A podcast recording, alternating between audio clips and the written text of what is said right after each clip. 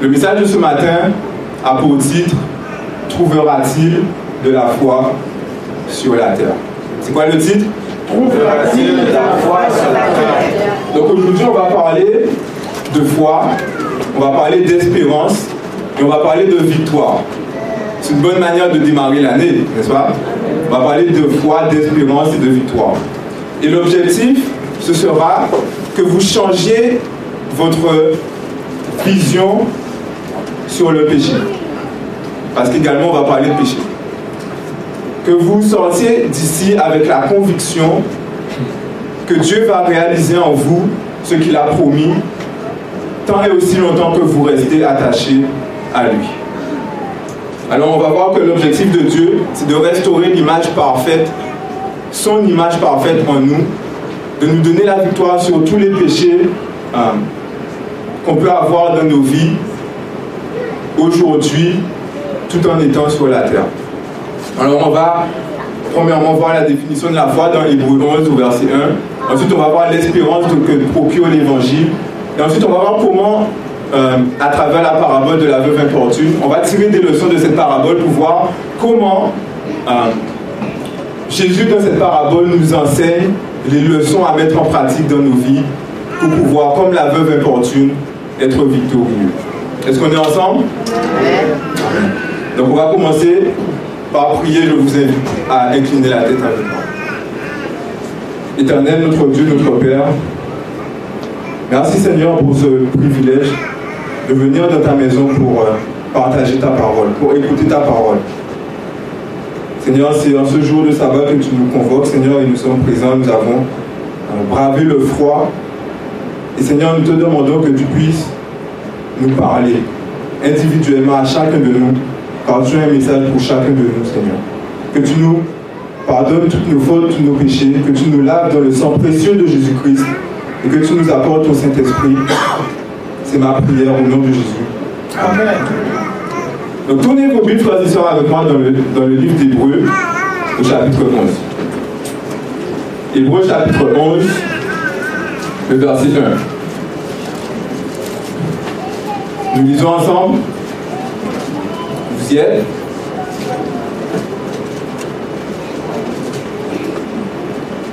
Or, la foi est une ferme assurance des choses qu'on espère, une démonstration de celles qu'on ne voit pas. Qu'on ne voit pas. Donc, donnez-moi un synonyme d'assurance. Un synonyme d'assurance. Une certitude, quoi d'autre Une conviction. Maintenant, le verset dit assurance, une certitude, une conviction des choses qu'on espère. Qu'est-ce que ça implique, les choses qu'on espère Oui, mais. Oui, mais une chose qu'on espère, voilà, c'est quelque chose qui n'est pas encore manifesté, mais une chose qu'on attend dans un futur plus ou moins proche. On est d'accord? Ok. Maintenant, on va voir l'espérance que Dieu nous a donnée, l'espérance que procure l'Évangile après la chute de l'homme. Je vous invite à tourner vos Bibles dans Genèse au chapitre 3. Genèse chapitre 3.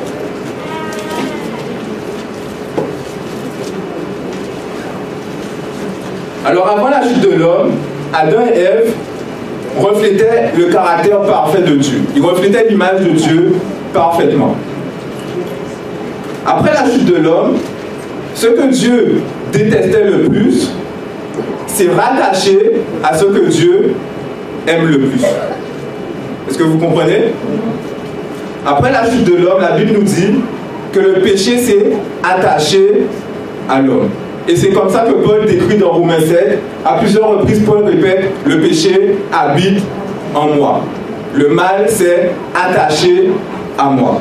Donc après la chute de l'homme, le mal, le péché que Dieu déteste, c'est attaché à l'homme que Dieu aime. Et Dieu nous donne cette promesse dans Genèse chapitre 3 au verset 15. Il donne aux hommes une espérance et nous lisons ensemble. Je mettrai une inimitié entre toi, entre ta postérité et sa postérité. Celle-ci, et tu briseras le crâne. Dans ce verset, frères et sœurs, Dieu annonce l'évangile. Dieu annonce l'évangile et il annonce l'objectif final de l'évangile. Il dit, il affirme que malgré que le péché se soit attaché à l'homme, il n'y aura pas une seule postérité. Parce que en Adam et Ève, tous les hommes, après, après avoir désobéi, devraient avoir, être de la postérité de Satan. Mais Dieu promet qu'il y aura deux postérités. Est-ce qu'on est ensemble? Et il dit qu'il y aura la postérité de la femme et la postérité de l'homme. La postérité de la femme, on ne va pas rentrer dans les détails, on n'aura pas le temps, mais ce sont les fils de Dieu par la foi en Jésus-Christ. La postérité du serpent, ce sont les fils du diable. Maintenant, qu'est-ce qui différencie les deux? Qu'est-ce qui distingue la postérité de la femme de la postérité du serpent? Regarde les commandements de Dieu, il faut la foi de Jésus. C'est Nous allons tourner nos Bibles, frères et sœurs, dans 1 Jean. 1 Jean au chapitre 3. 1 Jean chapitre 3 nous dit qu'est-ce qui distingue les enfants, la postérité du serpent de la postérité de la femme. 1 Jean chapitre 3 au verset 8. La Bible nous dit, celui qui pêche est du, est du diable. Car le diable pêche dès le commencement. Le Fils de Dieu a apparu, apparu afin de détruire les œuvres du diable. Quiconque est né de Dieu ne, ne pratique pas le péché. quiconque est né de Dieu ne pratique pas le péché. Parce que la semence de Dieu demeure en lui. Parce que la semence de Dieu demeure en lui et il ne peut pécher parce qu'il est né de. Donc celui qui est né de Dieu, il fait quoi? Celui qui est né de Dieu ne pratique pas le péché. Tournons nos Bibles dans juste une page, 1 Jean chapitre 5, verset 18, qui nous dit, nous savons que quiconque est né de Dieu ne, Ne pêche point. Donc qu'est-ce qui distingue la postérité de la femme de la postérité du serpent? C'est le péché. Donc pour créer une inimitié entre les deux postérités, Dieu doit faire en sorte que malgré que le péché se soit attaché à l'homme, que l'homme soit en mesure de ne point pécher. Est-ce qu'on a compris? Le péché s'attache à l'homme et pour que Dieu ait une postérité, il doit trouver un moyen pour que le péché, que malgré sa nature pécheresse, l'homme soit en mesure de ne pas pécher.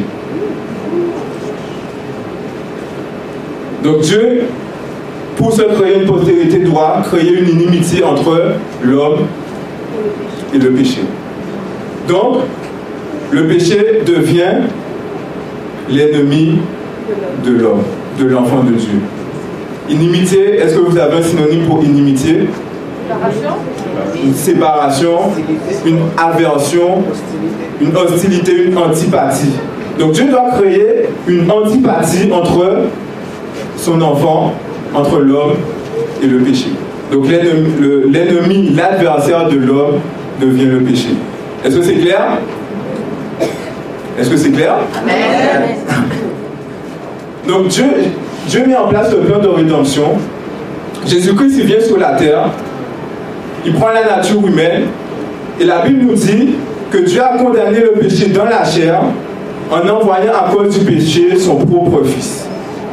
Et l'objectif de tout ça, on va aller dans Colossiens chapitre 1. Dans Colossiens chapitre 1,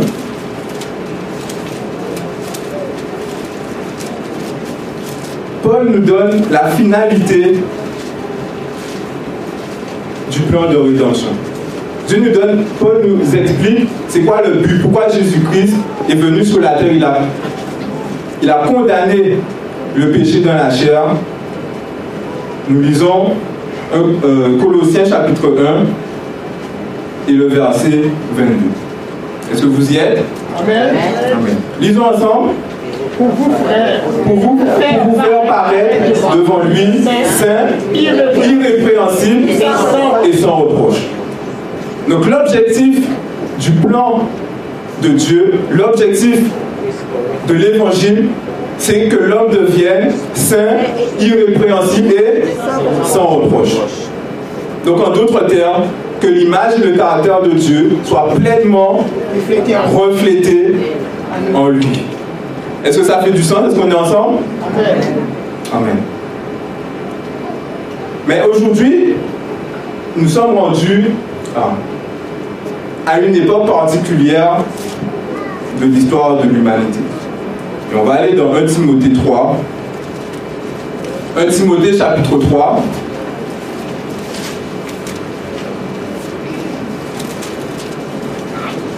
Un Timothée chapitre 3, les versets 2 à 5. 1 Timothée chapitre 3, versets 2 à 5. Où Paul il nous donne une description du monde et des hommes à la fin des temps. Qu'est-ce qu'on y lit? Sache. 2 Timothée, excusez-moi, chapitre 3, verset 1, verset 2 à 5. Sache que dans les derniers jours, il y aura des temps difficiles. Donc Paul décrit les derniers jours. On est ensemble? Et dit, car les hommes seront égoïstes, amis de l'argent, fanfarons, hautains, blasphémateurs, rebelles à leurs parents, ingrats, irreligieux, insensibles, etc., etc. Disant même à la fin, ayant l'apparence de la piété, mais renonçant ce qui en fait la force. Alors Paul décrit le monde à la fin des temps et la condition de l'homme à la fin des temps. Et aujourd'hui, je disais dans Patriarche et Prophète, et nous dit que à mesure que le péché se généralise, il apparaît de moins en moins grave. Jusqu'au point où aujourd'hui, il est impensable pour beaucoup de chrétiens, même dans l'église adventiste, de croire et de dire qu'il est possible de vivre sans péché. L'environnement est tellement malsain autour de nous. Le péché est partout. Au point où, maintenant, c'est impensable de notre pensée de se dire que je peux avoir la victoire sur tous les péchés. Que par la puissance de Dieu, je peux avoir la victoire sur tous les mauvais traits de caractère et sur tous les défauts qui se retrouvent en nous. Donc, en l'occurrence, surtout nos ennemis. Je discutais avec euh, discutais avec quelqu'un, puis je lui partageais que le but, l'objectif final de l'évangile, c'est de nous restaurer complètement et de nous donner la victoire sur, tous les, péchés. Et pas en attendant qu'on soit au ciel, mais déjà en étant sur la terre. Et la personne m'a dit, mais comment tu fais ça? C'est juste impossible. C'est juste impossible. Alors, on va essayer de voir euh, comment dans la parabole de la veuve importune, Jésus, il nous donne, il nous décrit, il nous fait la description d'une femme qui est victorieuse. Tournons nos Bibles dans Luc chapitre 18. Et nous allons lire les versets 1 à 8. Luc chapitre 18, verset 1 à 8. Disons. Jésus leur a adressé une parabole pour montrer qu'il faut toujours prier et ne point se relâcher.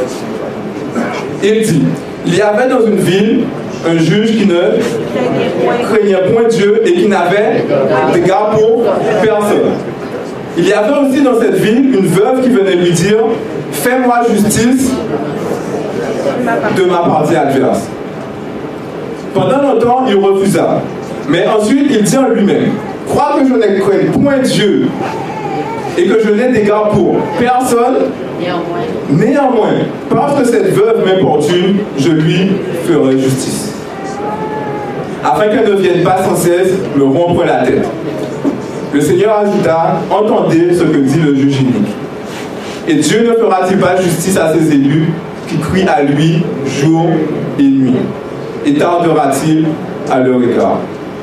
Je vous le dis, il leur fera promptement justice Et Jésus finit avec cette question, mais quand le Fils de l'homme reviendra, trouvera-t-il de la foi sur la terre? C'est vraiment une question qui m'a toujours euh, conduit à réfléchir. Comment Jésus peut dire, quand le Fils de l'homme reviendra, trouvera-t-il de la foi sur la terre alors qu'il y a, je pense, 2 milliards de chrétiens? Comment, avec 2 milliards de chrétiens, Jésus se pose la question, est-ce qu'il va même trouver de la foi sur la terre Ici, dans cette parabole, frères et sœurs, Jésus donne le portrait d'une femme victorieuse. Et on va observer, tirer des leçons pour nous aujourd'hui. On a un schéma similaire. On a, deux, on a deux parties adverses. On a la veuve, on a son adversaire. Et on a une troisième partie, le juge. La première observation et la première leçon, frères et sœurs, de cette parabole, c'est que en, étudiant, en observant méticuleusement la, veuve, on voit qu'elle recherche la justice et qu'elle marche à contre-courant de l'environnement dans lequel elle se situe. Au verset 2, Jésus dit, il y avait dans une ville un juge qui ne craignait point Dieu et qui n'avait d'égard pour personne. Donc, elle est dans un environnement, dans une ville. Je pense que le mois, dernier, vous avez eu le message d'Abou sur, euh, sur la ville.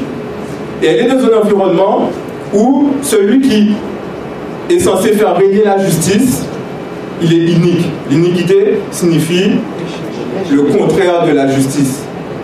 Donc celui qui doit faire régner la justice est inique. Celui qui doit protéger les plus vulnérables, c'est une veuve, les plus faibles, il ne se soucie de personne. Et comme on dit, on ne peut pas être plus royaliste que le roi, n'est-ce pas? Donc si la tête, si, la, si, si les juges, si les dirigeants sont iniques, ça nous donne un portrait de la société. Quand on regarde les États-Unis, le fait que Donald Trump soit président des États-Unis, ça nous donne un peu un portrait de la société américaine aujourd'hui. Alors on comprend que la, veuve, elle évolue dans, dans, une ville hostile, dans une ville où la loi de Dieu, où la justice, où la haine du mal n'est pas la bienvenue. La crainte de Dieu, c'est la haine du mal, n'est-ce pas? Donc dans une ville où il n'y a pas de crainte de Dieu, c'est l'anarchie. Et cette veuve, on voit que au verset, au verset 3, malgré qu'elle soit dans un environnement corrompu, malgré qu'elle soit dans un environnement où règne l'injustice, elle va vers le juge et dit Fais-moi justice. Donc la veuve, elle marche à contre-courant de son environnement, et bien que personne ne soit intéressé par la justice, elle, elle vient et elle dit Fais-moi justice. C'est quoi l'application pour vous et moi? C'est quoi la base de la justice de Dieu? Impartial. Comment? Oui, la justice et l'équité. Mais quand on parle de, de la justice de Dieu, c'est quoi la base de sa justice? C'est le commandement.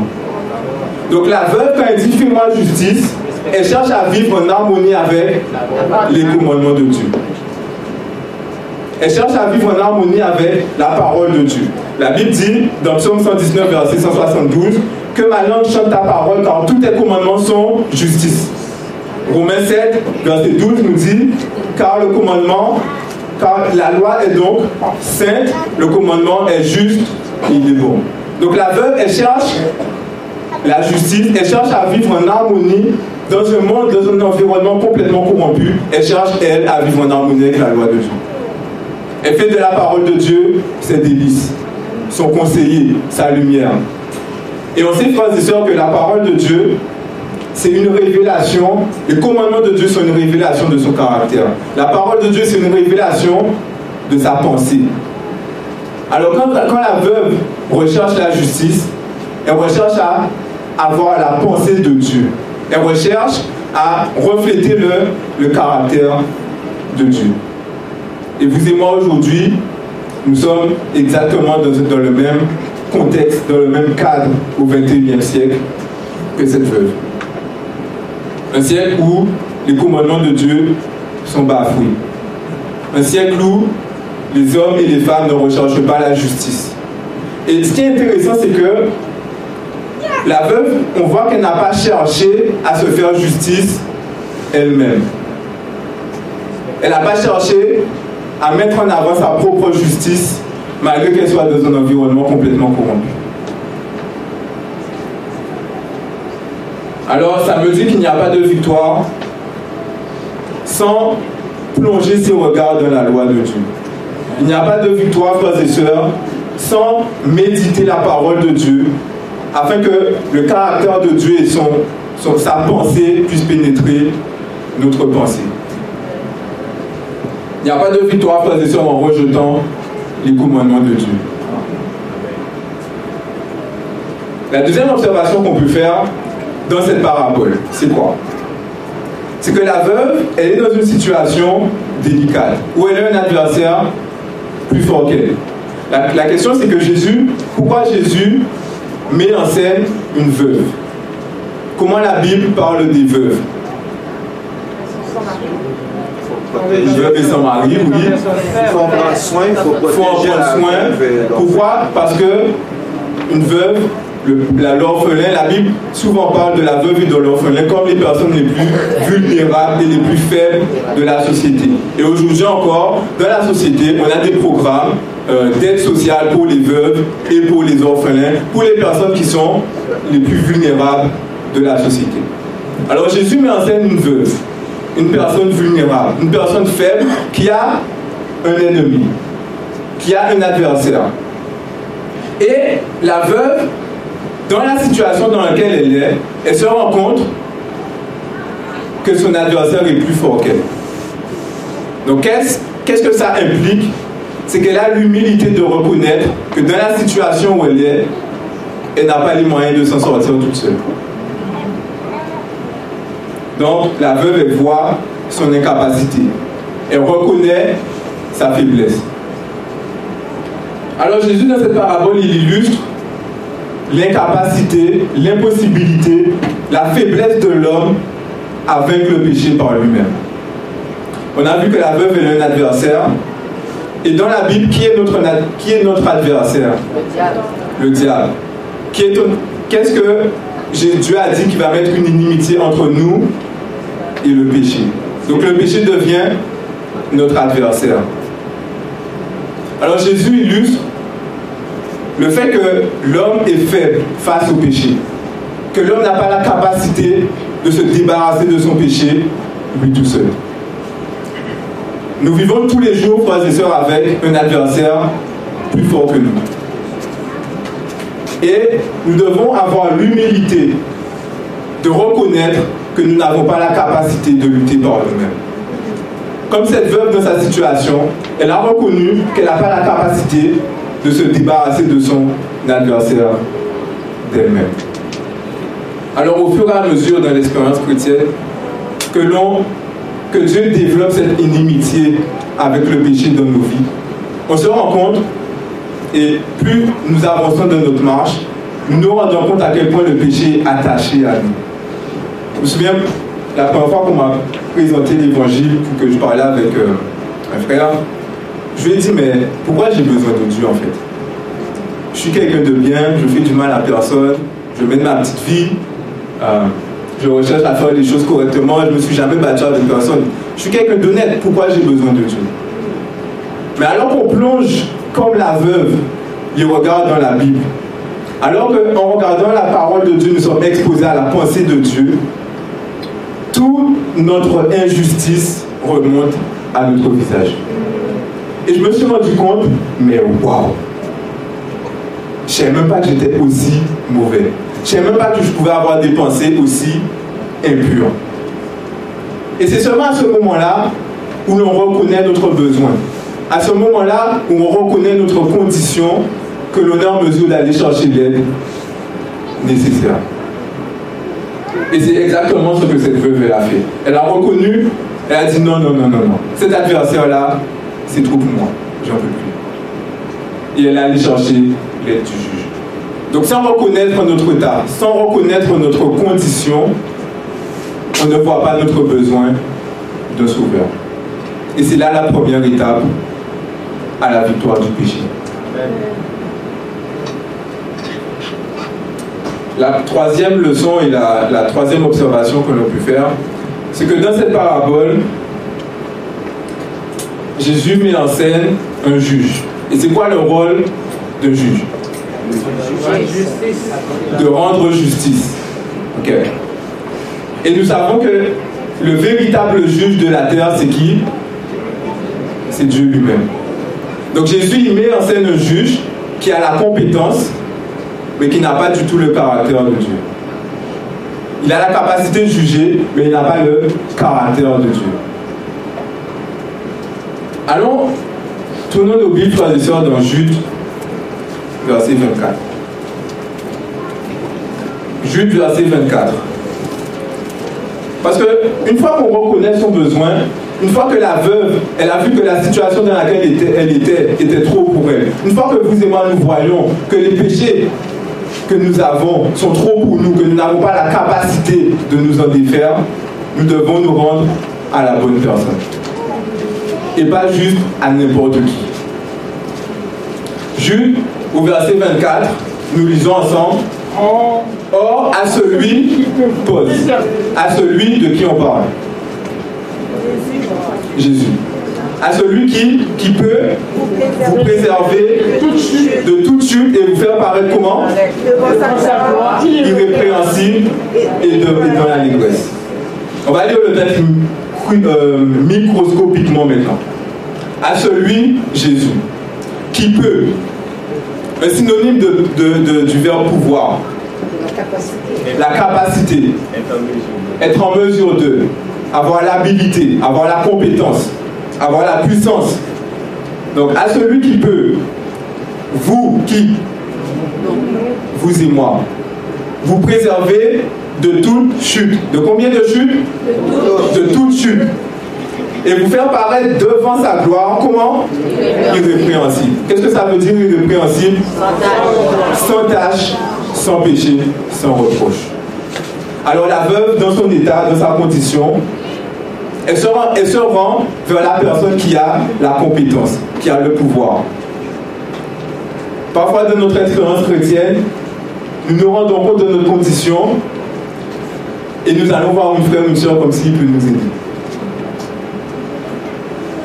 Et à part prier pour nous, cette personne ne peut rien faire pour nous. Parce qu'elle n'a pas la compétence, elle n'a pas le pouvoir de nous donner la victoire sur nos péchés. Nous devons nous avoir dans la tête qu'il n'y a que Dieu. Qu'il n'y a que Dieu qui peut tenir un argument, qui peut tenir une dispute contre Satan et contre le pouvoir de Satan qui est le péché. On voit également dans cette parabole, on va retourner à Luc chapitre 18, que non seulement elle va à la bonne personne, la, euh, la veuve, mais elle fait la bonne chose. Et qu'est-ce qu'elle fait? Elle lui demande, fais-moi justice de ma partie adverse. Vous voyez, quand on a l'image du sanctuaire, je pense que vous êtes familier avec le sanctuaire, une image qui vraiment me, fascine, c'est que la table des parfums est située en face de l'arche de l'alliance. La table des parfums qui représente la prière des saints est située en face de l'arche de l'alliance qui représente le trône de Dieu. Donc chaque fois que vous et moi, frères et sœurs, nous allons à Dieu en prière, on se retrouve, comme Paul le dit, devant le trône de Dieu. Et j'étudiais dernièrement Apocalypse chapitre 4, où Dieu il donne une révélation, une vision à, Jean du trône de Dieu. Et alors que j'étais en train d'étudier, je me suis dit, mais si je passais plus de temps en prière, je serais au même endroit que lui, devant le trône de Dieu.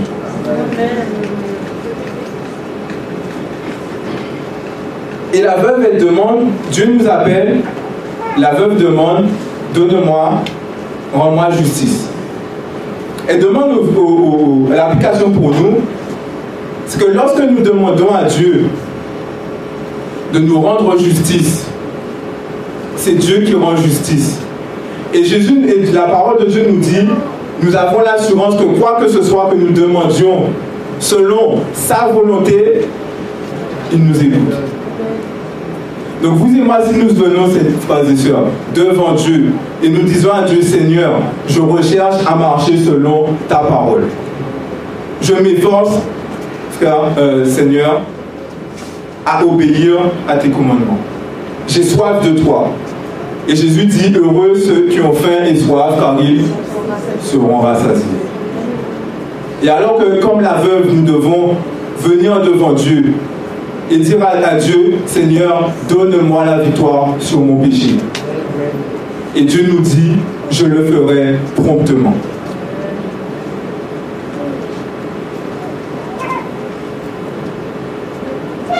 La jeunesse m'a demandé de, de parler de la, de la fin des temps.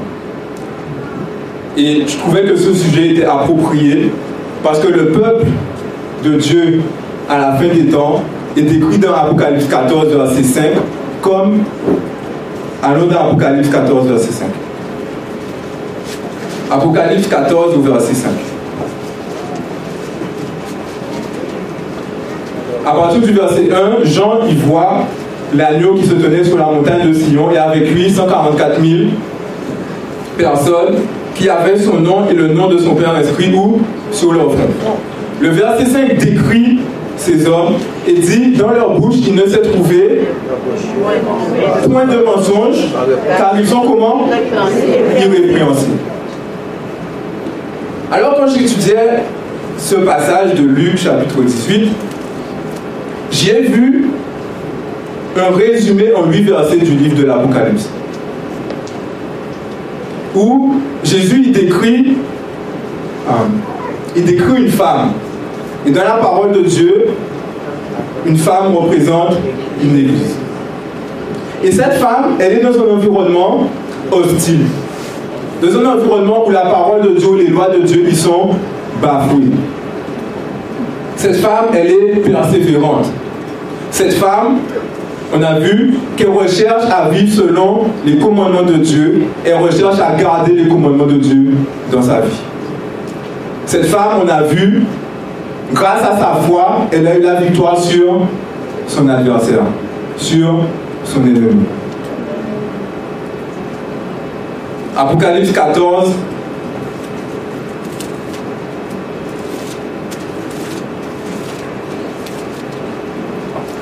Apocalypse 14 au verset 12 nous dit, c'est ici la persévérance des saints qui quoi Qui gardent les commandements de Dieu et qui quoi Ont la foi de Jésus. Dieu nous décrit dans cette parabole l'Église qui est aujourd'hui militante, mais par sa foi, elle sera victorieuse. Il y aura la victoire sur, sur le péché, mais aussi sur son adversaire qu'on retrouve dans Apocalypse 13 au verset 7. Dans Apocalypse 13 au verset 7, la Bible dit, et il lui fut donné de faire la guerre aux saints et de les, et de les vaincre au verset 15, il nous dit Et il lui fut donné d'animer l'image de la bête, afin que l'image de la bête parlât, et qu'elle fit que tous ceux qui n'adoreraient pas l'image de la bête fussent tués. Donc, à la fin, cette église qui sera persécutée par son adversaire, Dieu nous dit, et Jésus fait cette promesse, qu'elle sera victorieuse, que Jésus-Christ lui rendra justice promptement. Alors je me, suis, je me suis dit, mais comment je peux voir que, que cette femme, elle est dans un moment de détresse? Et au final, c'est très simple. Jésus dit au verset 6, au verset 7, pardon, et Dieu ne fera-t-il pas justice à ses élus qui crient à lui? Vous êtes d'accord qu'il y a une différence entre prier et crier? Lorsque je vais manger, je, je prie. Je ne crie pas à Dieu. Sous la, quand on prie à l'église, la prière sacerdotale, on prie, on ne crie pas à Dieu. Et la Bible renvoie, à chaque fois que la Bible parle de crier à Dieu, elle renvoie à un moment de grande détresse. Psaume 18, verset 7, je lis pour vous. Dans ma détresse, j'ai invoqué l'Éternel et j'ai crié à mon Dieu. Psaume 107, verset 6. Dans leur détresse, ils crièrent à l'Éternel. Psaume 120, verset 1 dit Dans ma détresse, c'est à l'Éternel que je, que je crie. Alors, cette femme, dans cette parabole, Jésus décrit une femme qui crie Pourquoi? Parce qu'elle est dans un moment de détresse insurmontable. Et vous avez certainement déjà fait cette expérience, frères et sœurs. Ou quand vous êtes dans une situation, vous ne pouvez pas prier parce que votre cœur est tellement lourd que vous criez à Dieu. Et ce n'est pas forcément quelque chose, vous criez pas forcément oralement, mais votre cœur, dans votre cœur, vous criez à Dieu de toute votre force parce que la situation est trop pour vous. Et Dieu décrit cette église qui, dans un moment de détresse, dans un grand temps de trouble, crie à lui et dit qu'il lui fera promptement justice. Apocalypse 18, verset 20 nous dit Ciel, réjouis-toi sur elle, et vous les saints et les apôtres et les prophètes, réjouissez-vous aussi, car Dieu a fait justice en la jugeant, en jugeant Babylone. Donc dans cette parabole, frères et sœurs, on a premièrement un message de victoire sur le péché. Mais on a également un message où Dieu dit, où Jésus dit à son peuple, Jésus dit à son Église, aujourd'hui, vous vous battez, vous luttez. Vous allez vivre des moments de détresse, mais vous, celui qui persévérera jusqu'à la fin, il sera sauvé. Alors on va terminer et j'aimerais partager deux, trois points avec vous rapidement. Lorsque, frères et sœurs, par notre attitude ou par nos paroles, nous manquons de confiance à Dieu, littéralement, qu'est-ce que nous faisons? Nous appelons Dieu un menteur. 1 Jean 5, verset 10 nous dit Celui qui ne, croit, qui ne croit pas Dieu le fait menteur. Maintenant, c'est qui le menteur? C'est le diable. Est-ce que vous voyez où je vais? Jean 8, verset 44. En parlant de, du diable, Jésus dit Il a été meurtrier dès le commencement et il ne se tient pas dans la vérité parce qu'il n'y a pas de vérité en lui. Lorsqu'il profère le mensonge, il parle de son propre fond parce qu'il est menteur et le père du mensonge. Donc, lorsque dans notre attitude dans notre parole, nous ne faisons pas confiance à Dieu, c'est littéralement assimiler le caractère de Dieu au caractère de Satan. Et c'est la raison pour laquelle l'incrédulité est si odieuse aux yeux de Dieu. Lorsque le peuple d'Israël n'a pas voulu rentrer à Canaan, Dieu dit jusqu'à quand ce peuple me méprisera-t-il Lorsque frères et sœurs, vous et moi, nous regardons dans nos vies et nous disons j'aurai jamais la victoire sur ce péché, Jésus dit jusqu'à quand il me méprisera?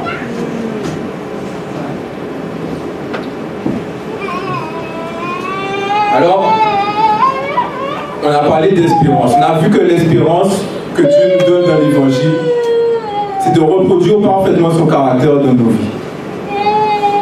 Et le point commun qu'il y a dans toutes les espérances dans la Bible, c'est que premièrement, la condition est toujours défavorable. Et que deuxièmement, elle est toujours humainement impossible.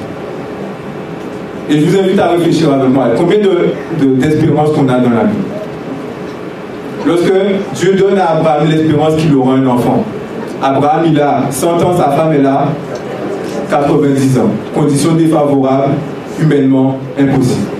Lorsque Isaac doit, être, doit avoir un enfant, Rebecca est stérile. Condition défavorable, humainement impossible. Jacob doit avoir un enfant, Rachel est stérile, conditions défavorables, humainement impossible. Le peuple d'Israël doit être délivré de, l'Égypte. Le peuple d'Israël est esclave depuis 400 ans. L'Égypte est le pays le plus grand à l'époque, la force, la puissance la plus grande. Et c'est comme si, je suis de la, Guadeloupe, c'est comme si la Guadeloupe demain part en guerre contre les États-Unis et gagne des conditions sont défavorables et c'est humainement impossible. Joseph, il va mourir et il dit, jurez-moi, et en disant que l'Éternel, votre Dieu, vous visitera. Il va mourir, il n'a pas vu, mais il a foi en l'espérance. Alors, frères et sœurs, lorsque vous et moi nous réfléchissons, lorsque nous analysons nos vies et que nous disons, mais comment j'aurai la victoire sur ce péché C'est humainement impossible, eh bien, c'est une bonne chose que ce soit impossible. Parce que si ce n'était pas impossible, ça ne serait pas de Dieu. Si les conditions étaient favorables, ça ne serait pas de Dieu. Et on va finir avec ce verset dans Deutéronome au, chapitre 7. Deutéronome chapitre 7. Où Dieu, dans sa sagesse, il connaît les questions que l'on se pose, que l'on se pose, pardon.